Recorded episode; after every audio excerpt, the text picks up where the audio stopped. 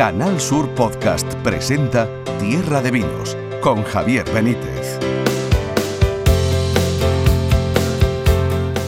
Os confieso una cosa, a la hora de empezar cada semana este podcast de Tierra de Vinos, muchas veces me surgen dudas de cómo dirigirme a vosotros, porque claro, como esto se puede escuchar a la hora que uno quiera o que una quiera, ¿verdad? Pues así que voy a, voy a saludaros con buenos días, buenas tardes buenas noches y bienvenidos a Tierra de Vinos. Oye, no iros muy lejos porque enseguida vamos a hablar de un vino que es toda una inspiración. Es la primavera embotellada. Así lo ha definido el gran Antonio Flores, el enólogo de González Vías, porque ya está aquí la nueva saca del tío Pepe en rama. Y además hoy también van a estar con nosotros nuestro guiri del vino, Peter Ditrolio, y vamos a hablar con un joven cocinero que está triunfando y acaba de ganar el concurso Cocina con Esencia, que es eh, un certamen ya con prestigio en el que hay que presentar recetas con el vinagre de Jerez como ingrediente. Es un chico joven de Toledo, de la Escuela de Hostelería de Toledo, que lo vamos a saludar también a lo largo del programa. En la realización técnica del Tierra de Vinos de hoy están a los mandos Marcelino Fernández y Pepe Rosales. Venga, veniros conmigo. Como la hierba libre, como el viento, como una piedra bajo el sol. Le, le, le, le, le, quema tu corazón. y hoy en Tierra de Vinos la banda sonora la pone un, un, delincuente. La pone un... Bueno, podría ser ex delincuente, pero yo creo que sigue ejerciendo de alguna forma. Canijo de Jerez. como la hierba libre, como el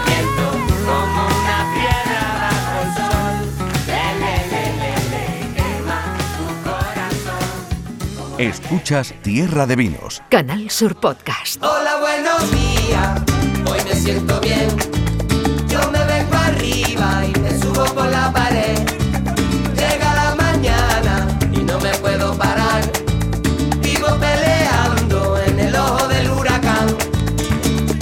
Pues arrancamos, ya os adelantaba algo al inicio en la presentación del programa, hoy estamos especialmente felices porque nosotros es que somos fans, acérrimos, absolutamente seguidores de todo lo que hace este hombre que además nos enorgullece decir que es amigo nuestro. Si uno se mete, por ejemplo, en su, en su perfil de Twitter pone vino y pasión, enólogo y master blender de González Díaz, natural de Bodegas Tío Pepe. Esto es real, porque es que él nació en la bodega. Es Antonio Flores y es el papá de Tío Pepe en Rama, que ya tenemos la nueva saca, ya tenemos la nueva edición de Tío Pepe en Rama. Querido Antonio, muy buenas. Hola, ¿qué hay, Javier? Bueno, pues yo emocionadísimo como vosotros y Pero- como todos los amigos de Tierra de Vino, seguro, vamos. Eh, vamos, Estamos mm, somos legión, ya sabes que los que estamos esperando el Tío Pepe en Rama cada año somos legión. Sí, bueno, pues estamos ya en la edición o en la saca, que es más bodeguera, 12 más 1. 12 más 1. 12 más 1, que, bueno, ha salido espectacular. Ha salido realmente, yo estoy muy emocionado porque, bueno, hemos tenido un invierno un poco atípico, eh, casi una primavera, y bueno, y eso nos ha permitido pues que esa selección, que para mí ha sido muy complicada porque había muchas cosas buenas, se haya adelantado un poquito porque la flor estaba espléndida y había que equilibrar un poco lo que nos aporta la tierra, la albariza, con lo que nos aporta la crianza biológica. Y bueno, y ahí está, dispuesto a compartirlo con todos vosotros. Qué maravilla, qué maravilla. Yo, bueno, ahora vamos a entrar en, en detalles. A mí me ha gustado mucho una cosa que, que has dicho eh, en tus redes sociales, que habéis embotellado la naturaleza, la primavera, eh, La primavera. eh, y que vuelve a ser un vino salvaje, el tío Pepe en rama, y además le habéis dado un color primaveral a esa botella. Pero yo te voy a hacer primero, en primer lugar, dos propuestas. ¿A ti qué te parece que el día que anunciáis la nueva saca de tío Pepe en rama lo declaremos como Día Festivo Nacional? Ah, pues, pues me parece que, sería algo fantástico, porque se está convirtiendo realmente eh, en un día que es un poco una fiesta de, dentro de lo que son los vinos de Jerez, ¿no? Todo el, todo el mundo espera con, con cierta expectación ¿eh? lo que es el lanzamiento de la saca de Tío Pepe en Rama y hasta ahora Tío Pepe no ha defraudado nunca ¿eh? y Nunca. creo que vamos a seguir en ese camino. Estoy convencido. Y la segunda propuesta, Antonio, es que enólogo, el cargo de enólogo de González Díaz, sea considerado título nobiliario. Ah, bueno, pues lo aceptaré. También, ¿no? Con muchísimo gusto. por supuesto que sí, por supuesto que sí. Bueno, Antonio, eh, nos decías eso, que, que, habéis embotellado la primavera, qué cosa más bonita, que es un vino nuevamente salvaje, eh, con, con, con, la sal de esta tierra, con, eh, con la personalidad y la filosofía de, del, del, marco de Jerez. Una vez más, embotelláis más que un vino, una historia, Antonio, con Tío Pepe en Rama. Claro, embotellamos nuestro, el espíritu de González Díaz. González es una bodega. Fijaron algo muy importante. Yo sí me gusta decir que en Rama es solamente un concepto de embotellado. Embotellamos sin filtrar, sin estabilizar, sin ningún tipo de tratamiento, pero eso es nada más que un concepto. Luego detrás tiene que estar el vino, el vino tiene que estar bueno, el vino, el vino tiene que ser un gran vino. Pues eso es lo que hacemos, de la bota a la botella, sin filtro, salvaje, en rama, ¿eh? para que todos lo disfrutemos ¿eh? una vez más. Y bueno, esta vez le hemos puesto el hashtag eh, en la flor de la vida porque creo que está en la flor de la vida, está prácticamente en la adolescencia. ¿eh? Con esta saca 12 más 1. Leíamos también en, en, Twitter a nuestro querido David Puerto que decía, transmite esperanza y Jerez. Esperanza por el color, porque habéis... Por el color. Sí, habéis eh, el, verde mm, domina este año en la, en la etiqueta de Tío Pepe en Rama, un, un, embotellado precioso también, Antonio. Es, precioso, eh, bueno, nuestro... Ahí hay un trabajo de marketing de nuestro eh, departamento de, de marketing, tanto internacional como nacional, con bueno, con nuestro diseñador que, que ahorma un poco la etiqueta, que es Hugo Zapata, que es, es un verdadero artista, y la verdad es que mmm, nada más que ver la etiqueta dan ganas ya de abrir la botella, ¿eh? indiscutiblemente. Oye, y ojalá parece que va a haber muchas oportunidades de abrir botellas de Tío Pepe en rama, porque parece, insistimos, cruzamos los dedos, ¿eh? pero vamos a tener eh, una primavera como Dios manda, Antonio, vamos a tener ferias, vamos, a tener... Semana Santa, Exacto, vamos a tener Semana Santa, vamos a tener feria en Jerez, feria en Sevilla, feria en muchos puntos de Andalucía, y, y, allí va a estar, por supuesto, Tío Pepe de toda la vida y también Tío Pepe en rama, ¿no? Los dos, porque son realmente Tío Pepe Rama no es más que la representación de lo mejor de nuestras soleras de Tío Pepe, es un poco como si vinierais conmigo a la bodega a catar y a verenciar a pie de bota. Y lo más importante es que, bueno, pues Semana Santa, antes de Semana Santa esperemos que se pueda disfrutar, ¿eh? que esté en hostelería y que esté eh, en venta.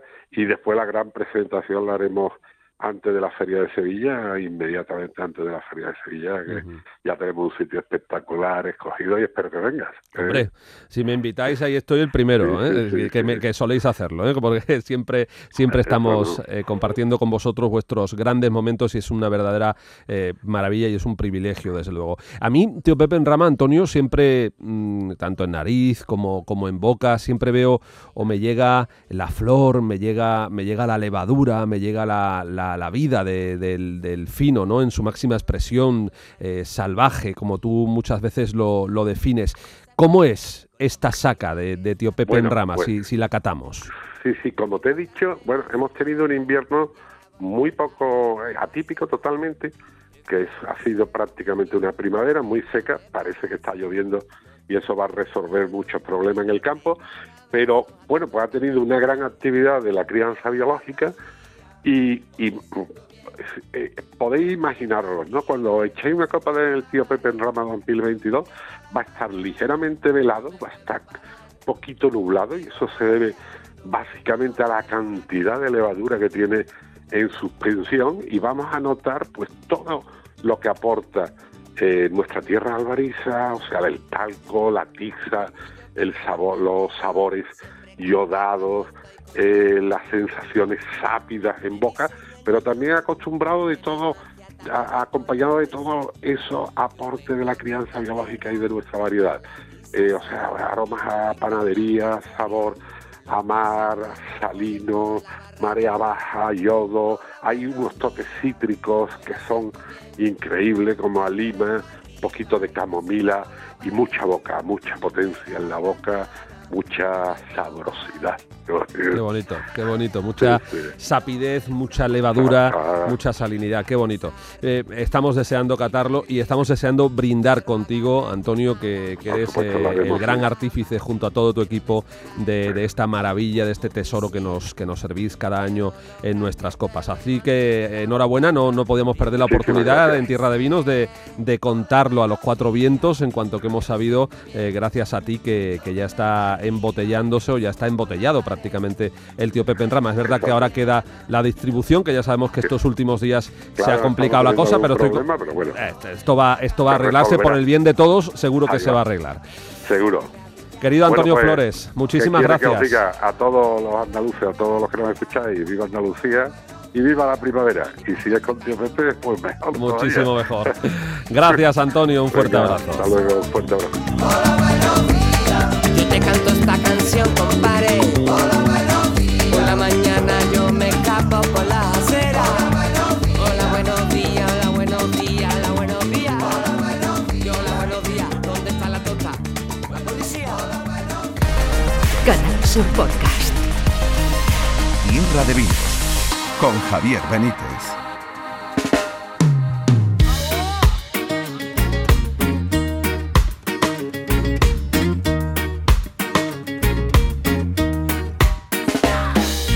Llaman Juanito Mano Verde porque los dedos los tengo pegados. En mi peluquería no pelamos a la gente porque los pelos nos gustan desmelenados. Pero mi jardín lo tengo siempre bien podado. Pues nos cogemos de la mano del canijo de Jerez con este tema que nos acompaña ahora para saludar a un nuestro querido amigo y colaborador y como le llamamos eh, familiar y cariñosamente nuestro guiri del vino, nuestro Peter Di Trolio. Peter, bienvenido. Muy buenas, ¿cómo estamos, Javier? Bienvenido. Yo muy bien, yo sé que tú también estás muy bien, Fenomenal. Que has tenido motivos de celebración en tu vida y qué importante cuando uno tiene un motivo de celebración celebrarlo con un buen vino. Exactamente. y tengo que decir que ayer me harté de vino. Un poco demasiado. Un poco demasiado. O sea que vienes un poquito tocado del ala. Un poco, un poco. ¿Y, qué, ¿Y de qué vino te hartaste? Que, Oh, que- pues, por- insisto en que estaba celebrando una cuestión personal y entonces, hombre, era una celebración y estaba justificado. Así que, que bueno. eh, ¿y, y qué bebiste? Por Peter? supuesto, vino de Jerez. Por supuesto, vale. Y porque no deja resaca, Javier. Qué el bien, Vino, el qué vino bien. seco de Jerez no deja resaca. Lo que te deja la resaca son las horas de, de- de- de fa- bueno, de, farra y de, y de fiesta con, con los amigos y con los compañeros. Es la pura verdad. Es la pura verdad. Oye, y mm, eh, eh, qué importante decía eh, y, y qué presente está siempre el vino en las celebraciones. Ahora llega la primavera y volvemos a recuperar, eh, bueno, estábamos escuchando antes eh, a Antonio Flores eh, hablando de- del tío Pepe en rama, ¿no? Y de, de- esos vinos que van a estar presentes en nuestra primavera, que tan importantes son a la hora de celebrar y siempre con moderación, está claro. Pero que llega la primavera, llegan las ferias, las romerías, la Semana Santa y los vinos siempre están ahí en nuestra cultura, ¿no, Peter? Sí, sí, y es importantísimo. Es que es, es nuestro particular modo de celebración. Que en, en Semana Santa siempre escapamos y metemos en un bar y tomamos, tomamos una copita o dos de, ah, de fino o de oloroso, ¿no? Y, y ya en, en la Pascua, por supuesto. Y ya y llega feria y esa es gloria nuestra, la feria. Y que yo tengo una gana de feria como no puedes imaginar. Oye, en Estados Unidos también celebráis con vino las, las fiestas importantes. Pues Sí. depende. Y, como, como en muchas cosas, los Estados Unidos es un país de países. Entonces, si viene de familia como lo mío, que es italiano, pues sí, el vino es, es siempre, pre- siempre presente. Pero hay mucha, mucha gente que lo celebra con cerveza en su lugar y mucha gente en Estados Unidos que son abstemios. Bueno, ¿no? ahí, Y como dijo el torero, hay gente pató. Exactamente. Hay gente exactamente. Pero muchísima gente que tú vas a una fiesta y tú esperas una boda y tú esperas alcohol, vino y esto y nada, cero, seco. Y dije, pero ¿cómo puede ser? Porque son abstemios. Es, es tremendo, es tremendo. No saben lo que está perdiendo. Bueno, vamos, Peter, a hablar de, de las denominaciones de origen. Tú me proponías este asunto porque hay eh, mucha gente entre nuestra audiencia, nuestra audiencia es docta, ¿eh? Sí. y es, está cultivada en todo lo que tiene que ver con el mundo del vino, pero oye, estoy convencido de que alguno y alguna l- todavía eh, no sabe o, o- o no conoce eh, cómo surgieron las, las denominaciones de origen en España y por qué. Y tú nos querías hablar hoy sobre este asunto, ¿verdad? Exactamente. Y que es interesante porque los productores de vino no siempre quisieran proteger su producto en su estado puro. Ah, originalmente, cuando exporté, yo, yo hablo de los años que no había ah, formas de, de, ah, conservar el vino o establecer el vino bien, muchas veces lo utilizaban el alcohol para hacerlo.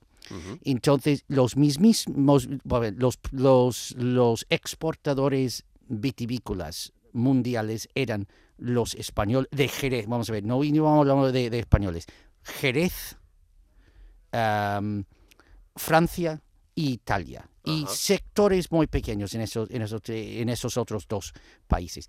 Ahora, el vino de Jerez viaja perfectamente porque está alcoholizado, ¿no? Tiene alcohol. No alcoholizado en la forma mala, pero tiene mucho nivel de alcohol. Lo que ayuda a conservarlo, ¿no? Exacto, y establecerlo. Por Entonces, eso en las grandes travesías, lo hemos comentado mucho en este programa, por ejemplo, en la de Magallanes y Elcano, la primera circunnavegación a la Tierra, la primera vuelta al mundo en barco a la Tierra, que, de la que estamos eh, precisamente conmemorando 500 años, ahora mismo el, el- el quinto centenario de esa hazaña de Magallanes y Elcano. En esos barcos iba mucho vino y mucho vino de la zona de Sanlúcar, de la zona de Jerez, precisamente por la manera en la que se conservaba y también lo utilizaban sencillamente como alimento, E- Peter. Exactamente. Es cuando piensa, antiguamente no pudiera conservar los, alimentos. Entonces, ¿qué tiene que hacer? Pues por eso el pescado estaba salado, la, carne estaba salada, metido en sal para conservarlo. Y el vino con alcohol. Entonces, Colón llevó vino de Jerez en sus barcos en su primer exploración, en todas sus exploraciones. Y entonces, ah, em, Magallanes y Elcano hacen lo mismo porque es el vino perfecto para viajar. Y entonces, esto, vi- este vino de Jerez no tenía problema. Pero tú llegas a un vino, un tinto mm, de, que viene de Francia o de Italia, que tiene un nivel natural antiguamente mm, mucho más bajo, puede ser mm, 13-14% de alcohol, y eso no va a viajar a ningún sitio. Eso se va a ponerse feo. Y entonces los mismos productores de vino al, echaba alcohol vínico a su vino y subía la calidad. Y entonces los ingleses que lo compraban, muchas veces lo compraban por la cantidad de alcohol que tenía. ¿no? Entonces, ellos le gustaban. Eh, eh, Entonces, ¿qué es que pasa? Vemos que los mismos productores de vino están adul- adulterando su propio producto. ¿Por qué? Porque no hubo otra forma de, de- de- de mandarlo, no de enviarlos al llegar en- al mercado en buen estado. No era adulteración por adulteración, era por conservarlo. Por en fin, conservación. sigue siendo una adulteración. Pasa todo eso, técnicos mm, ah, más bien modernos para conservar los vinos. ¿Y ahora qué pasa?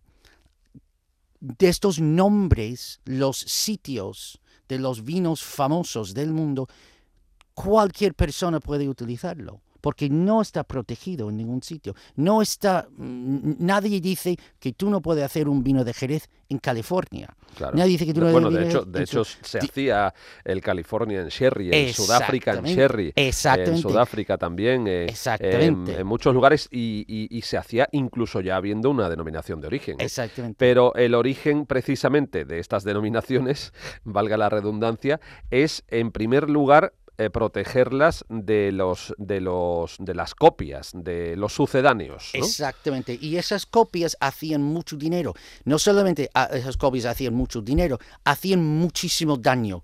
Porque estas copias de todos los vinos, los grandes vinos franceses, italianos y el vino de Jerez en particular, se hacía una barbaridad de daño. Hasta, vamos a ver, hasta hoy día, incluso en California, no respetan la denominación de origen de Jerez. Que tiene que poner la, la palabra California, pero lo dejan, utilizan la palabra Sherry. Y, no que tiene, es- y eso no tiene nada que ver, ese brebaje que venden como Californian Sherry, eh, y tú lo sabes bien, Peter, no tiene nada que ver con realmente con, con nuestros vinos. absolutamente nada. Es, es, vamos a ver, es una asquerosidad. Eh, y digo aquí una Yo no lo porquería, quería decir así, pero bueno, vale. Pero no, no, yo lo digo, yo lo digo con todo el corazón. Eh, y lo siento a ellos que está fabricado, ellos saben y saben lo que está haciendo. Entonces, era precisamente en Jerez, ¿no? Eh, el, el famoso um, uh, Marqués de Bonanza, um, Mauricio, don Mauricio González Gordon, Ujú. que de empieza González Díaz. Exactamente, que empiece esa trayectoria en nombre del vino de Jerez, ¿no? Para, y, y- y elabora ese libro extraordinario sobre la historia, como defensa de que eso es una cosa única. Y en esto crean la denominación de origen de, de Jerez para la proteger. primera. La primera, es la primer, es el primer denominación de origen de vino en el mundo. Y después ya nacen a, a, bueno pues a la sombra de Jerez o, o en la cercanía y, y un poco imitando ese comportamiento nacen ya otras eh, aquí en Andalucía Málaga creo que también una de las primeras Exactamente. eh, y otras ya por todo el mundo no las grandes denominaciones de origen del mundo Exactamente, ya seguido directamente por los franceses en las grandes denominaciones y, y- y los italianos después. Y ya vamos a ver, ya empezaban muchos en muchos sitios. Pero era ese impulso de proteger lo que había llegado a ser una cosa totalmente genérica. Donde imagínate tú vas al supermercado y tú coges una cosa que pone vino de Jerez o vino de Bordeos y, y, y tú imaginas que es algo que viene de ese sitio y es de cualquier sitio, ¿no? Elaborado en menos una- de ese de cualquier sitio menos de ese Exactamente, e- e- y, y- y no hay garantía de calidad ni nada. Entonces, el establecimiento de las denominaciones de origen ya pro- protege el vino y además garantía una calidad, ¿no? Una específica calidad. Y en muchas denominaciones de origen, aquí en Jerez no tiene que hacerlo, no Jerez y Sanlúcar no tiene que hacerlo porque la calidad es la calidad, porque eh, eh, las normas que tenemos, pero en muchos sitios hay calificación, de denominación de origen, pero mm, superior y, y- y- y más para arriba de esto, ¿no? Especialmente entre los italianos lo hacen, ¿no? Que, que está controlado, pero incluso más controlado todavía, algo muy especial. Muy bien, pues eh, clase de historia vitivinícola la que nos trae hoy Peter Di Trolio para hablarnos de las denominaciones de origen, de cómo se fundan, cómo se ponen en marcha y sobre todo para qué y lo importante que son hoy día, no solo ya en el mundo del vino, sino en el mundo de la alimentación en general y en otros productos de, de consumo. Querido Peter, que me alegro muchísimo, me alegro muchísimo de estar hoy contigo, Igualmente, de saber Javier. que estás feliz Muchas y gracias. que sabes que la semana que viene tenemos una cita, nos vamos a ir los dos a una hamburguesería de la que hemos hablado aquí en Tierra de Vinos en ocasiones, es Little John, que está en Rota y que es eh, un local maravilloso porque eh, fusiona la, la comida mm, pues eh, norteamericana en este caso. Ya sabéis que Rota tiene una influencia norteamericana tremenda por la presencia de la base eh, naval de uso conjunto español y estadounidense con los mejores vinos porque esta, eh, esta hamburguesería Little John la lleva un grandísimo profesional del, mundo del vino que ha trabajado con los mejores chefs eh, de nuestro país y de Andalucía y que, y que te da esa versatilidad, el comerte una buena hamburguesa con, con un vino maravilloso. Eso hay mucha gente que no lo entiende, pero yo que he estado allí y lo he probado, te digo que está bien, Peter, y yo creo que a ti te va a gustar. Ah, yo, yo voy a encantarlo, la verdad. Un- una buena hamburguesa es una buena carne y una buena carne merece un buen vino. Y eso es. Y además hay una variedad de vinos realmente importante, ¿eh? vinos generosos, vinos tranquilos y ya digo, aunque hemos hablado en alguna ocasión, nuestro, nuestro querido Pepe Ferrer nos ha hablado eh, más de una ocasión de, de- de este concepto de, de Juan Ruiz en Estrosa, de, de Little John en, en Rota, eh, yo quiero vivirlo contigo y nos vamos a ir la semana que viene para allá y lo contaremos después en el programa, si te parece. Por supuesto, por supuesto. Tengo Vale. muchísimas ganas, Javier. Estupendo, pues Pues hasta la semana que viene, querido Peter. Hasta la semana que viene.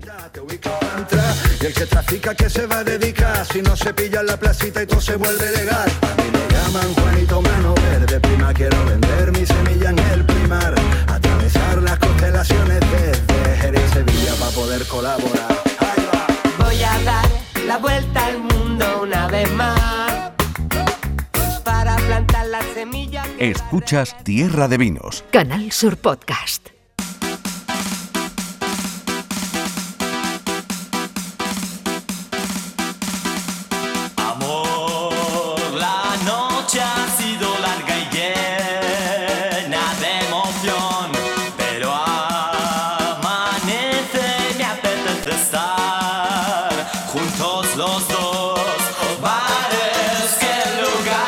Ay, bares, qué lugares. Eh, ya sé que la banda sonora hoy del programa es de Canijo de Jerez, pero hemos hecho un paréntesis aquí con Gabinete, con bares, qué lugares, y os lo voy a explicar ahora, y lo vais a entender perfectamente, porque vamos a hablar de Cocina con Esencia, ese concurso gastronómico de prestigio que se celebra cada año y que reúne a futuros talentos de la cocina de toda España y que tiene como principal argumento el cocinar con vinagre de Jerez.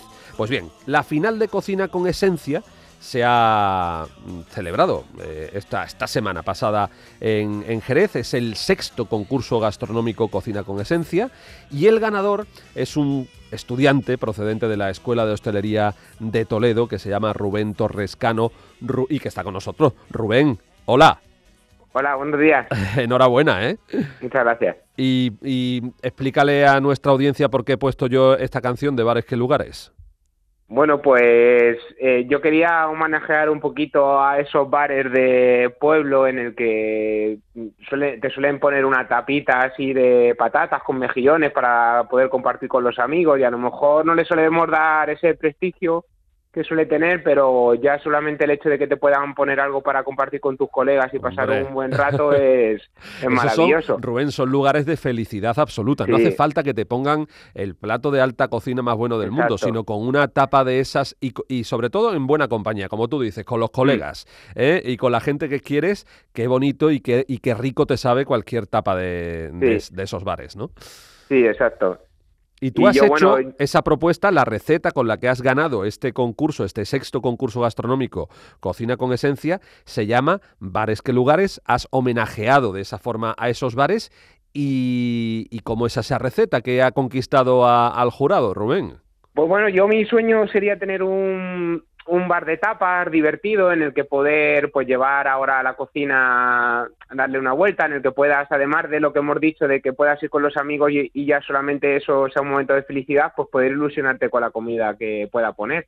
Entonces he preparado un trampantojo de un flan de mejillones en escabeche, con un caramelo de vinagre al moscatel, un falso caviar de unas perlas de Alpero Ximénez y un heladito de alioli con, con unas patatas duquesa para pues la, la típica tapa de patatas con mejillones y alioli que suelen poner, pues dada una vueltecilla para divertirme.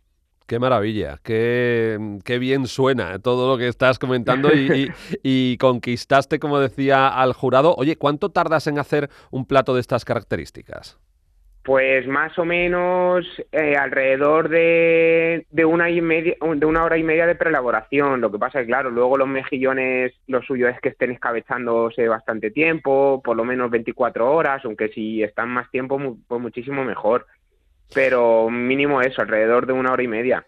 Trampantojo de flan de mejillones con caramelo de vinagre de Jerez al moscatel, con helado de alioli, patatas duquesa y perlas de Jerez y grosellas.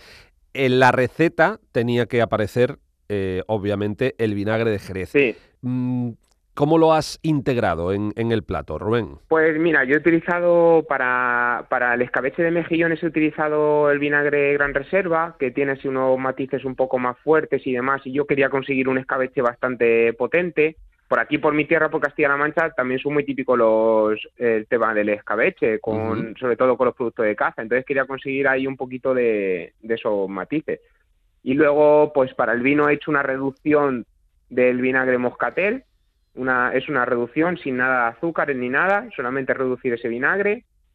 Y, eh, y he hecho un falso caviar con un zumo de, de grosellas Y, al Pedro Ximénez, pues igual, para tener un poquito de acidez y del dulzor de- del vinagre de al Pedro Ximénez. Qué maravilla. Oye, y, y el premio es que te vas a Madrid Fusión, ¿no? Sí, sí, Qué maravilla. una maravilla, una maravilla. Supongo que te, te imagino ilusionadísimo. Sí, muchísimo. Además que pues, para alguien que está empezando en esto y demás, poder asistir a todas las, las ponencias que hay de los grandes y además este año que se van a encontrar los mejores allí, la verdad es que es una maravilla. Te vas a Madrid Fusión de la mano del Consejo Regulador del Jerez, Sí. que es el mismo eh, Consejo Regulador de la denominación de origen vinagre de Jerez. Mm. Eh, ¿Para ti qué, qué importancia tiene un condimento como el vinagre de Jerez en la cocina actual, Rubén? O en tu Pues- idea de cocina, tu propuesta de cocina. Yo, yo- para mí, por ejemplo, incorporar el vinagre de Jerez en mi cocina eh, es salirse un poco de lo que normalmente lo tenemos fundamentado que es el vinagre, que es solamente para aliños de ensaladas o cosas así. Eh, a mí, por ejemplo, la comida asiática me, me, me encanta. A mí también. Y poder y siempre estamos cuando vemos en vinagre de arroz, vinagre de arroz. Pero es que poder incorporar un vinagre de Jerez a esas recetas que ya que además ya tiene ese, esos azúcares propios de su propia eh, gestación en la barrica eh, es maravilloso. Entonces hay que darle mucha más importancia a los productos que tenemos aquí en- en España y sobre todo a los productos locales. ¿Qué edad tiene Rubén Torrescano? Pues tengo 31 a puntito de hacer 32. Oye, y de la constelación de chefs que hay ahora, porque antes, eh, bueno, pues los cocineros siempre han tenido una importancia tremenda, pero la verdad es que ahora son auténticas estrellas. Hmm. ¿A ti de esa constelación de estrellas o, o de los chefs que hay en activo en estos momentos en nuestro país, eh, quiénes te inspiran más? A ver, a mí me inspira muchísimo eh, Javier, eh, Javier Estevez, que tiene un bar en, en Madrid que se llama la, bueno, un bar, un restaurante que se llama La Tasquería, que es un restaurante estrella Michelin, que Sí, es de, es de todo casquería, y a mí me encanta eso. De hecho, he estado allí y me, ha- y me ha gustado muchísimo. Y luego me gusta muchísimo también Carlos Maldonado, que fue Sí. el ganador de Masterchef, que está aquí cerquita en Talavera, y, y la Que- verdad es que que, le va de lujo, ¿eh? comiendo y De- es una pasada. También le dieron la estrella de Michelin a Carlos, sí, ¿no? Sí, Ujú. sí. Y es una pasada. De hecho, estuve hace poco con él porque fue jurado de otro concurso en el que participé y que además también pude ganar.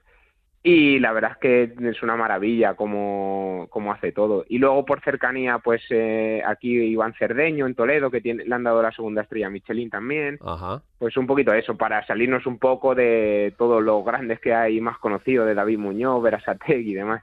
Oye, Rubén, eh, te vamos a seguir la pista. ¿Dónde Muy quieres bien. montar ese bar del que me hablabas al principio para ir con los colegas?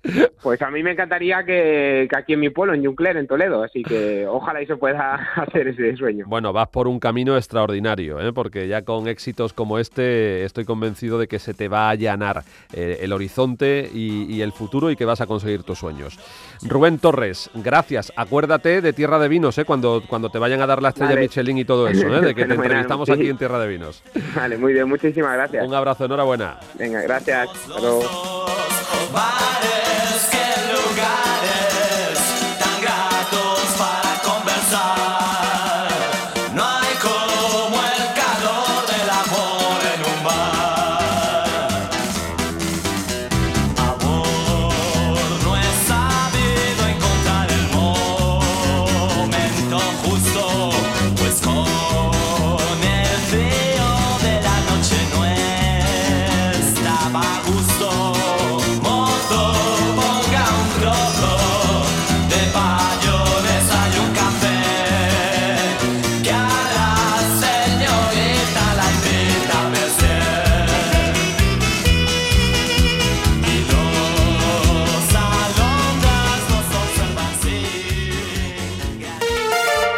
En Canal Sur Podcast Tierra de Vinos con Javier Benítez. Ya no sabe a dónde ir sin dejar de caminar perdido. Va por la calle.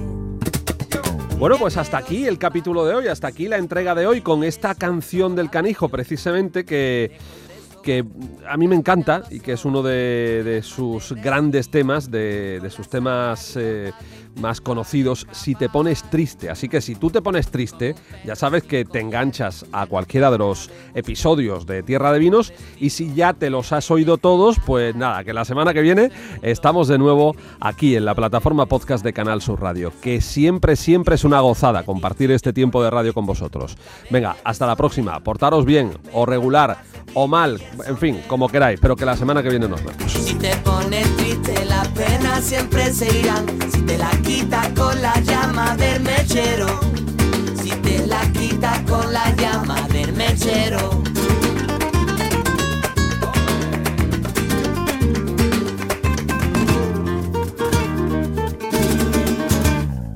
La acera recorrió como un duende de cartón perdido. Va por el mundo si muchas noches se perdió en la hierba de otro jardín fue que le cegó tentación de sentir la leo y no tener cariño, de sentirse un bicho que no sabe a dónde ir, como un gusano en la pared que se arrastra sin querer, siguiendo los pasos para volver a nacer. Este enigma con razón tú lo debes resolver y la solución la canto otra vez. Si te pones triste, nunca dejes de sonreír.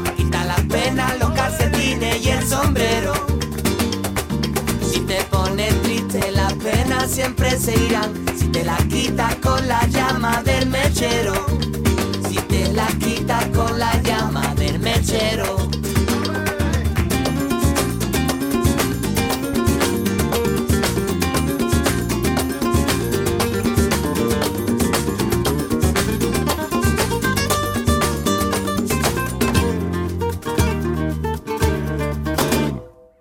Si te pones triste, nunca dejes de sonreír. Penas, los calcetines y el sombrero. Si te pones triste, las penas siempre se irán. Si te la quitas con la llama del mechero. Si te la quitas con la llama del mechero. Si te la quitas con la llama del mechero. Si te la quitas con la llama del mechero.